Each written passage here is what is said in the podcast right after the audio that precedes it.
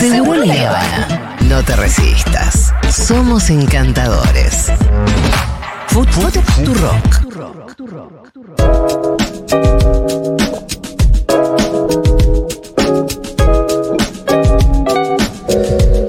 Bueno, muy bien, me pone muy contenta porque a mí siempre me divierte ver a Artemio López, así que le vamos a saludar. Bueno, bueno. Aplausito. Gracias. Gracias. Hola Artemio, ¿cómo El estás? amigo. Todo bien. Hace tiempo no te veo por acá. Sí, eso, ¿No? sí. Bueno, por algo será. ¿eh? Vos estás invitado siempre. ¿eh? Vos estás invitado siempre, No, Artemio. bueno, bueno, bueno. De las mejores risas que se escuchan en este estudio. ¿eh? Además lo que tiene es una risa repentina. hay, que, hay que reír, eh, que Sí. debe ser un rictus ansioso también, ¿eh? no, no es solamente atribuible al estado de ánimo. Pero bueno, cada uno se muletea como puede. Como puede. Artemio te manda una risotada que vos no sabés ni de dónde vino. Esa, esa Exactamente. que se queda como sin aire, que es muy buena. Así es. Bueno, Artemio, no hay mucho de qué reírse, así que nos vamos a tener que reír más todavía por esto que vos decías, capaz que es incluso una expresión de ansiedad. Eh, qué difícil, vos sos un analista para mí muy, muy agudo. Eh, bueno, a veces le Sí, pifias, sí. a veces no, Sí, qué sé sí. yo, como todo. No, no, pero bueno. siempre me interesa lo que tenés para La decir. mayoría acierta siempre, por eso estoy un poco con una cápita de Digo, es un momento Me he equivocado. Es un momento igual complicado para mirar la realidad, Sí. ¿no? Porque nosotros lo venimos diciendo hace un tiempito. Qué difícil es eh, analizar con las herramientas con las que nosotros por lo general analizamos, ¿no? La política y lo que está pasando, que es la racionalidad. Así es. Que es que la gente toma decisiones con cierta ra- racionalidad. Claro. Todo es impredecible. Los Bueno, ¿te analistas solemos no? refugiarnos en la racionalidad tradicional, más Sí. o menos cartesiana. Hoy, mira, justo en el viejo blog mío puse una nota sobre un eh, profesor indio que analiza Sí. al eh, presidente indio y lo compara con Trump y en los dos descubre que eh, nosotros eh, evidentemente estamos refugiados en la racionalidad cartesiana, la izquierda, Sí. los populismos más popu- eh, tradicionales, eh, y estos no juegan esa, No. ese juego. Y somos muy malos para intervenir en el tema emocional. Sí. O sea, no estamos entrenados. Yo creo que es verdad, pero hemos tenido excepciones. Yo creo que hubo un lapso en Argentina reciente donde hubo liderazgos que también intervinieron en lo emocional. El caso de Néstor y Cristina supieron qué hacer con la cuestión emotiva. Luego creo que eso se ha retirado y hoy estamos Solamente racionales. Claro, poblado de diagnóstico, mostramos cómo caen las curvas, todas las curvas caen, así que cualquiera que elijan eh, cayó. Pero Salvo la de la pobreza, por ejemplo, o la que inflación. sube, eh, pero eso no es política. Mm. O sea, eso es un diagnóstico, eso refiere al discurso del analista, Sí. del periodista, Del técnico. del técnico, pero de ahí no surge, en términos políticos, no surge un solo Sí. gramo. Por lo tanto, estamos en una dificultad para poder pensar esta etapa. El final de mi ley, mi percepción es que va a ser malo para él. Ahora, las transformaciones que va a introducir, si es que puede, pero yo creo que tiene chance de hacerlo, en la sociedad argentina van a ser complejas y de difícil reversión. La imagen de ¿Cómo mi cuál? ley, el futuro de él a nivel personal, Sí. No cuenta. Puede ser efímero. Efímero, probablemente sea, termine mal, Sí. este, eso lo sabemos, la imagen va a caer, después hablamos si querés, está Sí. cayendo.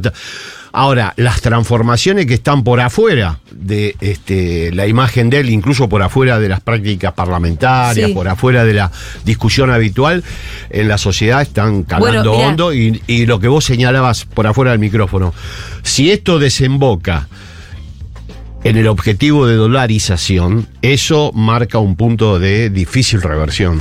Bueno. De- eh, eh, las transformaciones que tienen pensadas. Hablando de eso, ¿no? Como de lo irreversible y de que mi ley en realidad es un instrumento tal vez efímero. Siempre que hablamos de la dolarización en Ecuador, no nos acordamos el nombre del señor responsable, Exactamente. cuyo destino fue no sé ni cuál. Nada. Hoy Ecuador es un país dolarizado. Así es. Por eso digo de que Y hablar. ese señor no sabemos qué fue de él. No Exacto. vive en Ecuador encima. Vive en Estados Unidos, Bueno. no se sabe nada mucho. Pero las transformaciones que implicó la dolarización Sí. en Ecuador, bueno, acá están. Ni siquiera las pudo revertir Correa. Una Claro. de las restricciones del correísmo fue eso, encontrarse con una sociedad estructuralmente este, dolarizada con lo que implica. Sí. Acá sería congelar la estructura distributiva, los niveles salariales, obviamente perder soberanía en la política económica. Sería una catástrofe en términos este, de eventualmente reformas sociales. Pero bueno, ahora eso, mi ley eh, lo, lo- lo está realizando, pero no es el dato, eh, hay que analizar la figura de Milei, tiene muchas aristas, pero lo que yo observo es que el objetivo, del cual Milei es solamente una parte, Un instrumento. puede ser importante, no niego, el tipo ha acertado varias cuestiones que la política tradicional no vio, pero una vez que eso se logre ya es un dato este totalmente Hay que, entonces hay que poner toda la energía en evitar la dolarización. Bueno, yo creo que es un objetivo central. Y, ¿Y hay buscar una alternativa a esto. ¿eh? Sí. Bueno, yo creo que este espacio este, es un espacio productivo, tiene, eh, estoy hablando de Unión por la Patria, las Sí. posibilidades de introducir este, algún freno a este tipo de políticas, tiene un liderazgo que más allá de este, circunstancias de discusión que son habituales en el Sí. peronismo, sigue, a mi juicio, siendo, ocupando la centralidad del espacio, que es el de Cristina. Cristina.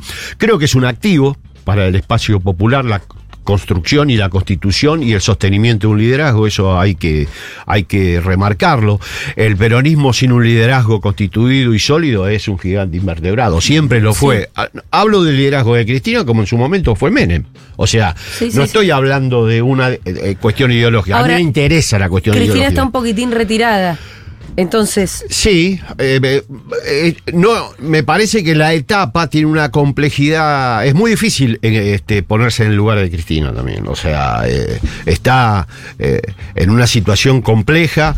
Hay un acoso sobre su figura muy importante que ha excedido lo personal y lo político. Se ha involucrado también la cuestión este, más este, personalísima, familiar.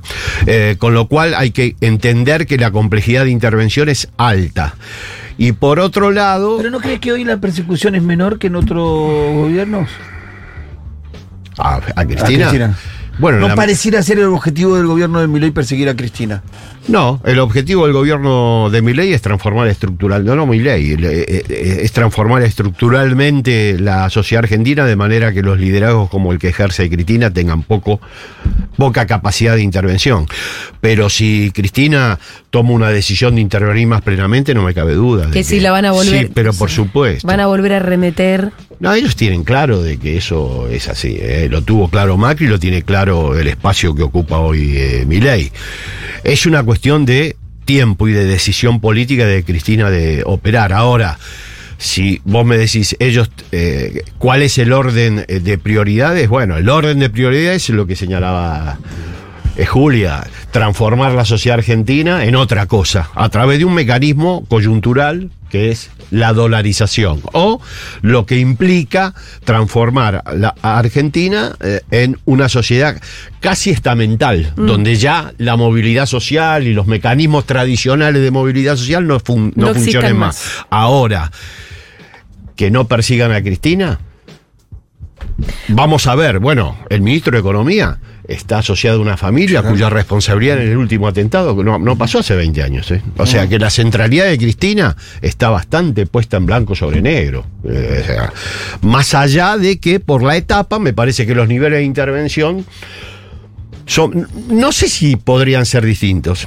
¿Qué, ¿De qué es lo que qué, qué debiera hacer en una etapa como esta? Bueno, permitir que los real- realineamientos dentro del espacio se provoquen. O sea, ella no puede ser una demiurga permanente de todo lo que tiene que suceder. Como no lo fue Néstor, ni lo fue Perón tampoco. Perón se manejaba con el tablero que existía, no es que lo inventaba el tablero, y en función de eso ordenaba. Me parece que exigirle que además resuelva un problema interno de las características que tiene Unión por la Patria, Julia Sí. decía bien, que se comporta bastante bien, por lo menos en términos parlamentarios. Esto fue estaba- fuera del micrófono. Que decíamos Está que fuera del micrófono, el sí. blo- eh, digo, fuera del aire, ¿no? Hablamos, yo te decía, a mí me parecía que el peronismo. Los gremios se comportan de una manera adecuada, el- así el- es. No hubo una diáspora, el bloque se comportó, no solamente que no se desarmó, salvo los desubicados los tucumanos. eh, y además también con un discurso, por ahora defensivo, no pareciera haber un proyecto muy concreto que estén proponiendo, pero por lo menos en la defensa está muy claro, ¿no? Y mucha movilización social. Y movilización Mm, social. es- espacios de resistencia fragmentarios, pequeños, pero que están a dos meses de gobierno. Déjame que, vas a- que vaya eso.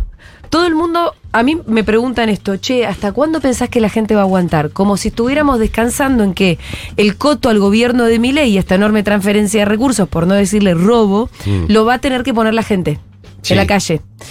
Eh, y al final uno ve que hay más conflictividad por arriba, con los gobernadores, incluso con los del PRO, de lo que todavía hay por abajo, que vos decís que hay movimiento, pero tampoco tanto. No, bueno, uno tampoco puede ma- manejarse en función de su propia ansiedad, no. Hay Pero por eso movimientos quería ir a la, que a la no- imagen, ¿no? De son fuertes de acuerdo a la- al, Sí. pe- al breve lapso de gobierno. Yo creo que eso se va a Cayó la imagen de Milei. incrementar. Sí, cayó la imagen de Milei. No todo tanto lo igual. que, claro, todo lo que uno supone va a pasar, Sí. va a pasar. Ahora, eso implica que en términos políticos se construye una alternativa superadora. No, no implica. Implica que hay un desmoronamiento. El tiempo no lo sabemos. Sabemos que va a haber una crisis en el final de este modelo, pero tampoco sabemos para dónde va a salir esa crisis. Sí, sí. No hay ninguna garantía. No van a salir la gente sin Mengo, Lini. No. no. O sea, no, no hay garantía de que Ah, ¿no? eso pase. No, no, No. Digo, puede pasar en medio de una crisis lo más imprevisto. Bueno, las grandes crisis en Argentina no tuvieron salida este, con los números puestos. No. La crisis, eh, bueno, en el 83, salvo Casi alguna. siempre fue el peronismo igual, Artemio. Sí, más o menos. La Fíjate. salida casi siempre fue el A ver, peronismo. hacete el raconto. Mirá, en, eh, bueno, menos este. Mira cómo no, no, salimos. pero ¿eh? porque, era, porque éramos gobierno. Sí, sí, bueno. Si no hubiéramos ido a Por eso, salida. no hay, no, no es una ley. En el 83, número puesto, para la mayoría, Luder. Y fue Alfonsín. salvo alguna encuesta de Julio Aurelio, un libro de Silvia Mercado, que planteaba la posibilidad. Nosotros éramos jóvenes en esa época y Era Luder. ni se nos ocurría pensar eso, para nosotros era así. De hecho, la tónica de los actos del peronismo daban por sentado de que se ganaba. Eh, en el 89, la crisis de este, salida de. Eh, el- salida Raúl. exactamente. ¿Quién fue la.? El, el número puesto era Cafiero. Claro, pierde Cafiero la interna con Menem. Menem. Menem. Vamos a otra gran crisis, en el 2001. ¿Número puesto? Era cualquiera menos Néstor. Cualquiera menos ¿Quién lo recondujo? Néstor. Antes de la crisis. Sí, igual después, pe- pero antes era el número puesto si era Dualde, en la crisis, 2001, cuando... Era Dualde. No sé podía si era ser. tan número puesto, porque Bueno, en el medio hubo cinco presidentes Claro, y fue una eh, carambola. jugó con el este, gobernador de la Sota, eh, Reutemann que vio la luz. Sí. Todo era eh, posible menos que aparezca. Néstor. Néstor fue el que recondujo. Bueno, mirá lo que apareció.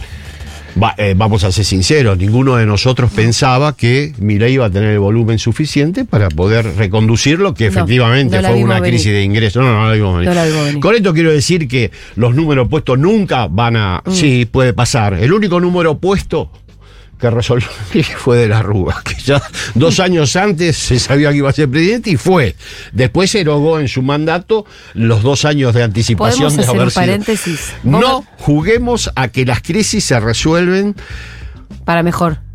Eh, para mejor ni con este referentes que uno puede desearlo, pero no, no, no necesariamente sucede. Hay que transitar esto. Claro, no es que si se desmorona el gobierno de Milei de No. repente Axel Kicillof va a ser presidente y la Ojalá gente- sea. Sí. Oh, nadie duda de eso, pero sabemos que eso es parte de una construcción, parte de un deseo, parte de una aspiración.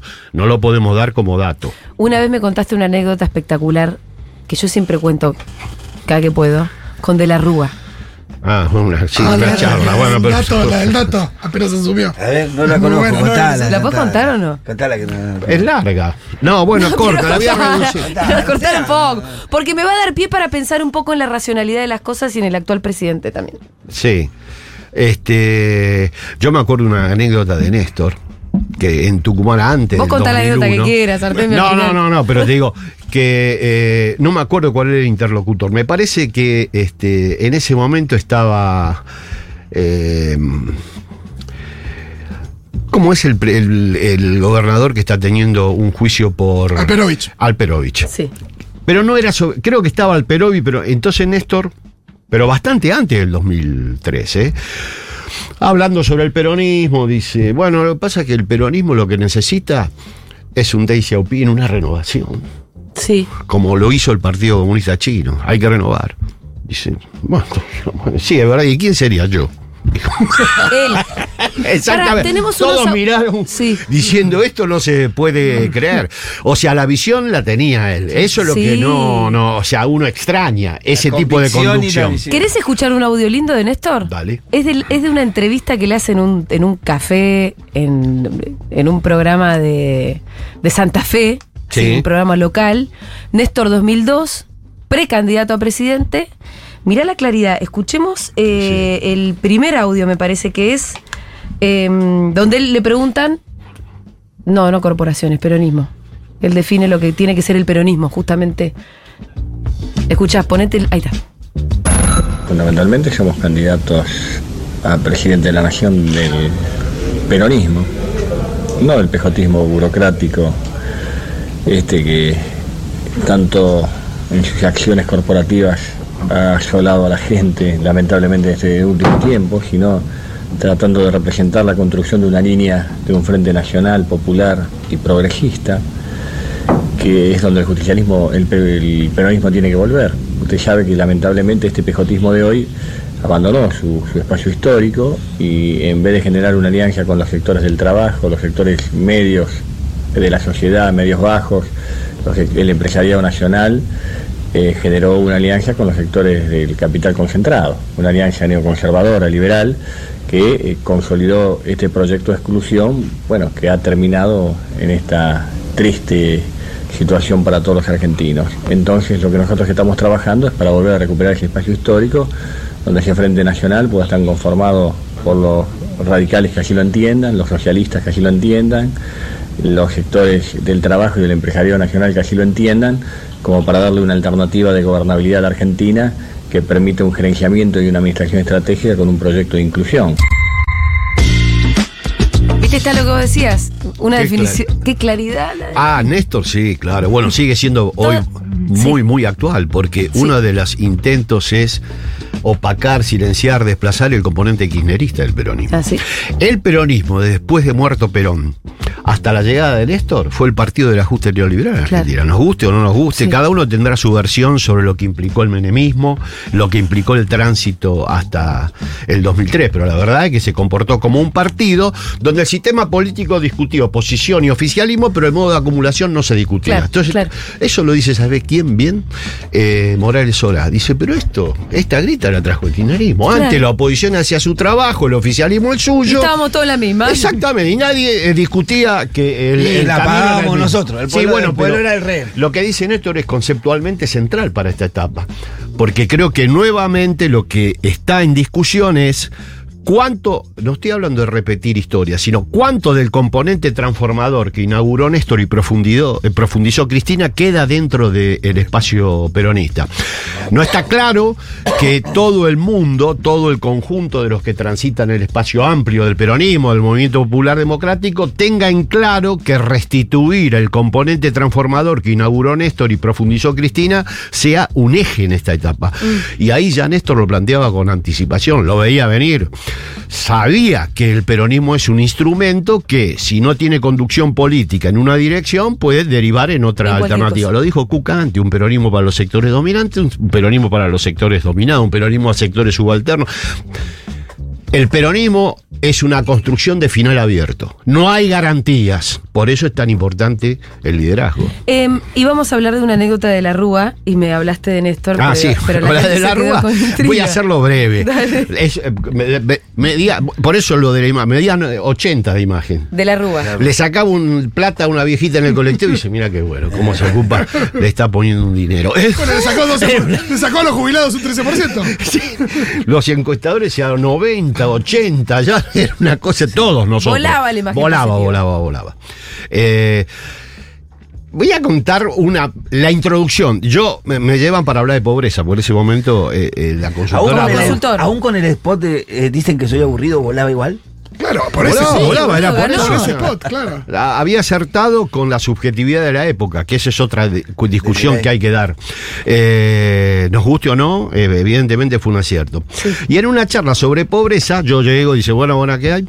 Este, ¿Estabas vos y otros consultores? No, yo solo. Vos y- él. Sí. Voy a contar cuatro episodios. O tres, no sé. Una, arranca la charla. Y la pregunta inicial, ¿cuál fue? Es medio hiriente, pero pido disculpas a los que puedan sentirse heridos eh, por la forma en que él se dirigió. Bueno, ¿y cuántos mogólicos hay en Argentina? Esta fue la primera pregunta. De él. Bueno, yo no sé, le dije, eso es un dato. Pero además, ¿por qué era tan relevante en un momento de crisis? Sí, me- mega crisis. Así es. ¿Cuántos? Bueno, y después complemento diciendo, ¿y cuántas sillas de ruedas se necesitan? Estoy hablando de un presidente que me dio 80 de imagen. Por eso que la imagen. No, ese dato yo. No lo tengo. No. Este. Y había viajado a Santiago del Estero. Y dice, viajé a Santiago del Estero y no había harina. Ajá. Todo esto en una charla que teóricamente iba a ser sobre la situación de. Digo, y bueno, sí, la verdad que mal, ¿eh? No, pero lo que pasa es que no puede pasar eso.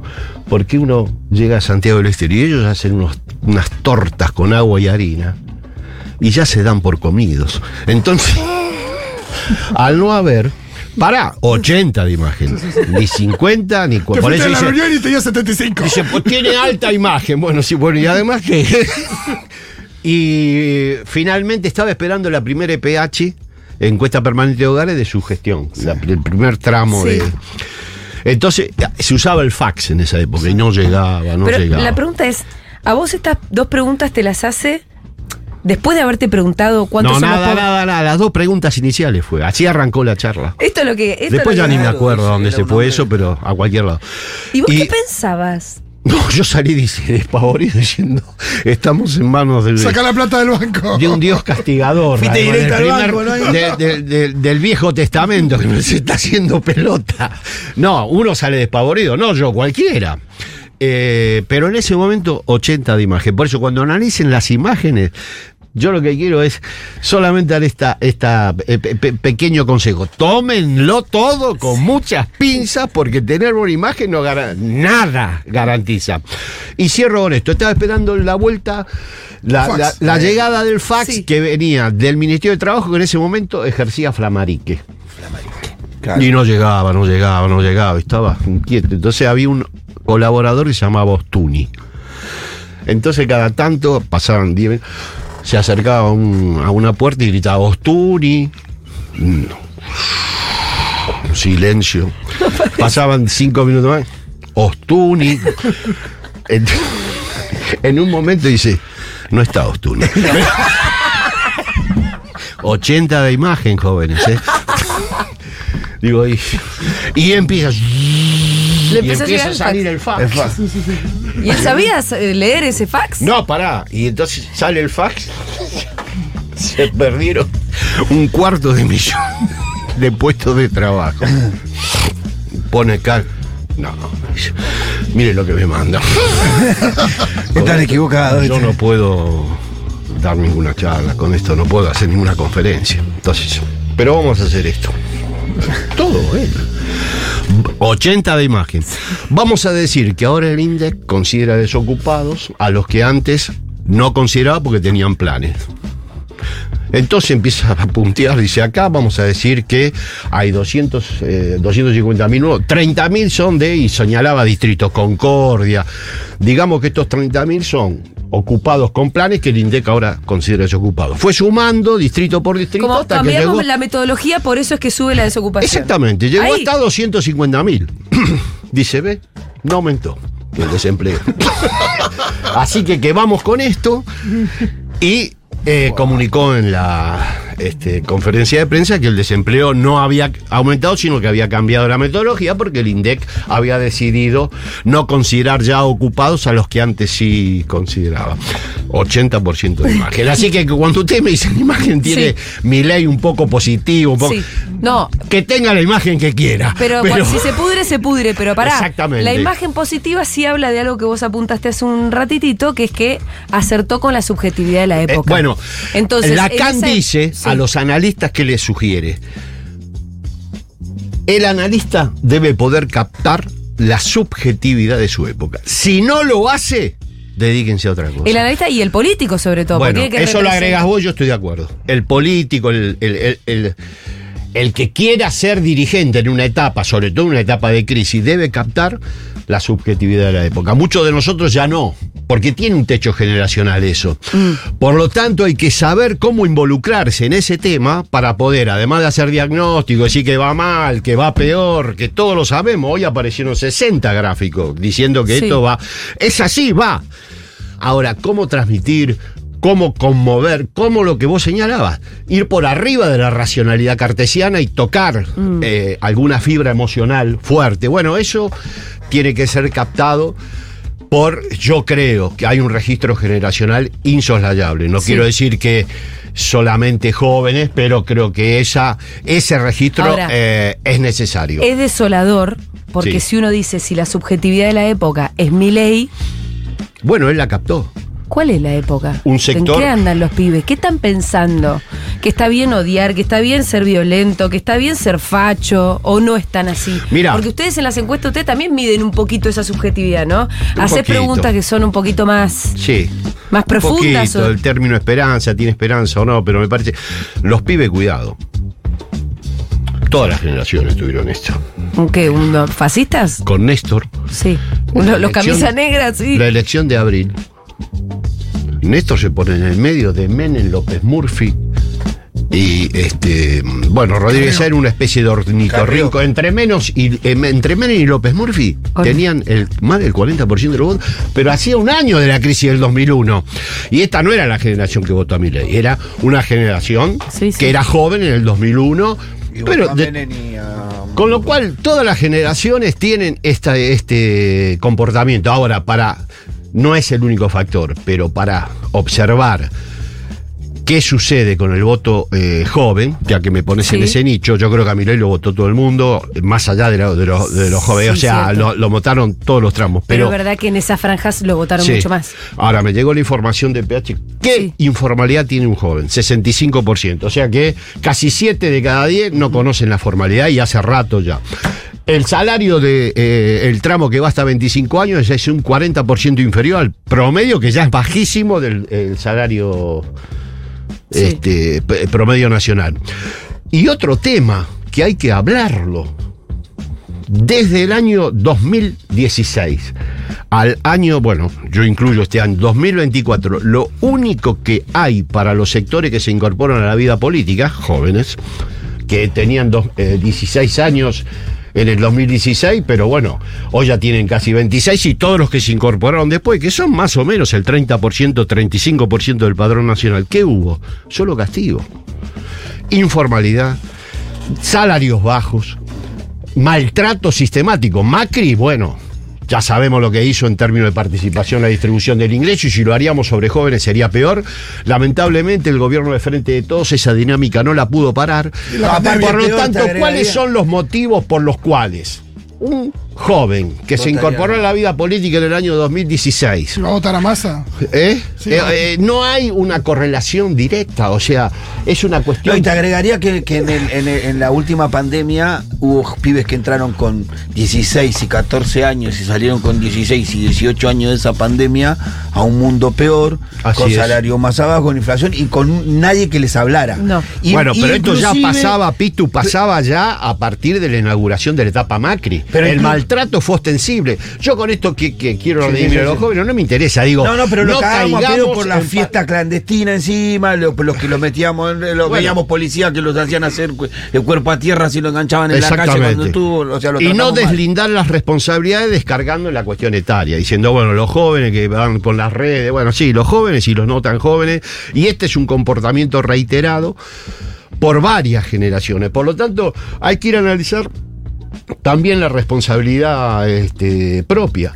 Eh, el gobierno del Frente de Todos no satisfizo con. eh, ya lo marcó la- el, el electorado en 2021, lo que pasa es que nadie atendió a eso.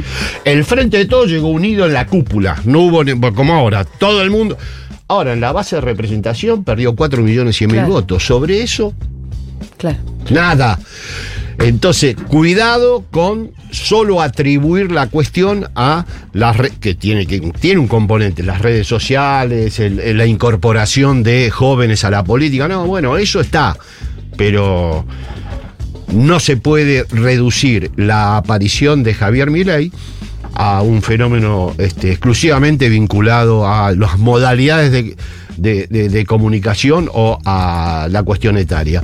Supo captar cosas que no, no se veían y al mismo tiempo viene después de un fracaso importante de dos experiencias anteriores, tanto la de Macri como la del Frente de Todos. Sí, El y no es menor que. Macri, que, bueno, ahora son parte del gobierno, pero que Patricia Burrich se ha salido tercera.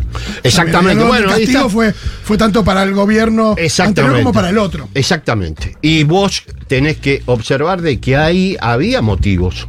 O sea, no es simplemente un cap- eh, capricho. Ahora, Milei toma el mismo rumbo que hizo que las dos eh, formaciones políticas eh, con las que confrontó fueran castigadas. Entonces, ¿qué va a pasar? Iba a pasar lo mismo que le pasó a los anteriores. Ahora eso resuelve, te calienta la pava a vos esa crisis para dar una alternativa política popular democrática, no. No, ojalá que sí. Ojalá que sí, Ojalá hay que que, hacer sí. todo el esfuerzo. Y- y tener un proyecto, ¿no? Exactamente, y tenemos algo que yo creo no tuvimos en las crisis anteriores, tanto en el 2001 como en las anteriores, que es un liderazgo popular democrático al que hay que defender, hay que sostener y efectivamente hay que señalar como central para resolver crisis de este tipo. El peronismo sin liderazgos este, funciona relativamente mal. Cada uno piensa alternativas propias. Vos viste, es una deliberación sistemática, pero bueno. El- la construcción de un liderazgo no es sencilla y es un gran activo para los sectores populares. Hay que mantenerlo. Por lo tanto, estoy en desacuerdo con aquellos que plantean eh, Cristina ya fue. pasar el sedazo y decir somos todos iguales. Empezamos de nuevo y ahora discutimos. No estoy de acuerdo con eso. No es verdad, por otra parte, cualquier análisis lo muestra, de opinión pública. Y políticamente es un error descomunal Ahora, ¿qué haces con la. Volviendo al tema de la imagen que eh, ya vimos. de, de mi ley. No, la imagen negativa alta que tiene Cristina. ¿No es un techo? Bueno, la imagen negativa alta de los líderes popular democráticos fueron tradicionales, porque efectivamente involucra la afectación de intereses que defiende un sector importante de la sociedad. A mí no me llama la atención eso. Perón llenaba plazas, la No, revolución fusiladora también. sí.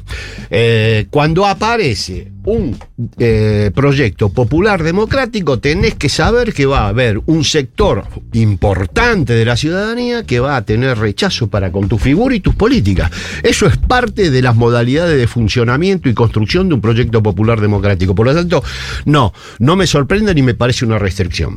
Al contrario, yo creo que alguien que tiene imagen positiva de todos los sectores probablemente este, esté vinculado a las políticas del statu quo. Cuando vos querés transformar esta sociedad, seguramente vas a tener enemigos. rechazo de un sector importante de la ciudadanía. ¿Querés resolver eso? Es bastante pueril. Ir por sobre mi percepción. Los que quieren saldar la grieta y resolverla, lo que están diciendo es, bueno, terminemos con esta etapa de transformación que trajo este problema y dediquémonos a hacer lo que el peronismo fue hasta la llegada de Néstor. Un partido del sistema que no cuestiona lo esencial y luego sí tiene diferencia de forma. Sí. eh, me parece Pero no que- la estructura distributiva, que es lo esencial. la en estructura distributiva. Bueno, acá hay una polémica interna descalificando a una posición porque dice, no, pero esa es una posición distribucionista.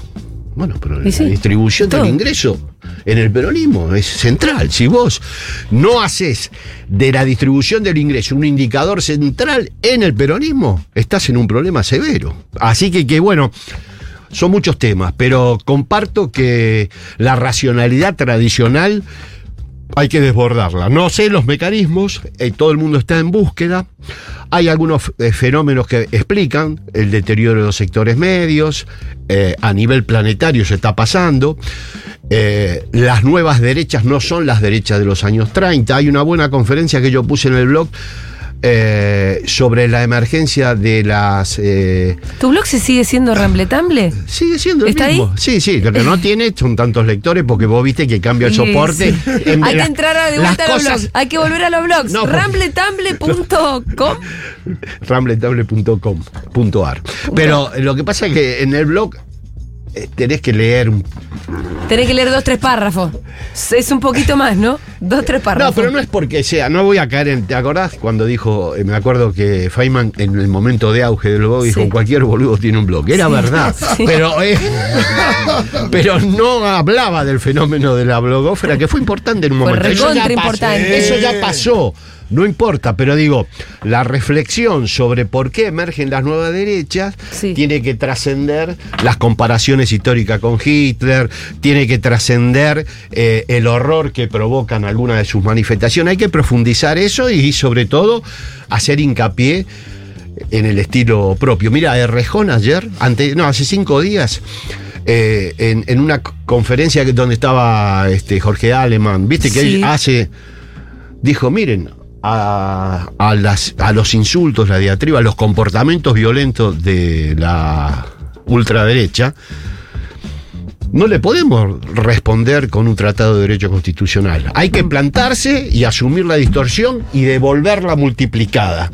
O sea, lo que hizo el peronismo inaugural no debatió sobre la impertinencia de llamar a las masas populares descamisados. Nadie se horrorizó. No. Dijo, ah, descamisado. ¡Bum! Lo tomó y lo transformó me en un atributo. un poco el otro día que hablábamos con César González sobre el odio, Sí. que César decía basta con la mentira del amor vence al odio. Vamos a responder con César, odio. Hizo un muy buen trabajo, César. Eh, Vamos Varios buenos trabajos. Y usa tu odio para el bien común, fue otra de las conclusiones Bueno, de un esa poco lo dice eh, cuando eh, pide un nuevo. ¿Cuál es nuestro DNU, Ofelia? Está diciendo, bueno, nosotros, ¿qué tenemos Claro, de esto? ¿cuál va a ser el proyecto? ¿Cuándo vamos más allá de la Mm. racionalidad cartesiana? Eso es lo que está Sí. diciendo. ¿Cómo desbordamos una racionalidad que se nos volvió en contra? Venimos de un gobierno donde eh, nos jactábamos de que éramos este, un gobierno de científicos. ¿A vos te parece? Bueno, Está bien, viejo, hay que volver a la ciencia Bueno, bueno. de terraplanismo Bueno, también, parece que no tuvimos mucho éxito con ese tema, no sé, Pitu. ¿eh? Después vos lo ves. Hubiera Artemio López estuvo en Sembrolea, vale. Pero vamos, vení cuando quieras. Bueno. Está abierta la puerta. Ese es un tema. eh, eh, vení cuando quieras, es el nombre de un programa o algo. ¿eh? ¿Ah, sí? No está malo. No, te Sí. lo estoy diciendo de verdad. Yo soy Sí, sí, sí, sí. Lo que pasa es que yo cada Siempre nos gusta tenerte acá. Es una, un- una idea este, por, por año, año y medio que se me ocurre. Dentro de un año y medio vuelvo con una idea. Te queremos mucho, Artemio. Estuvo Artemio López Gracias.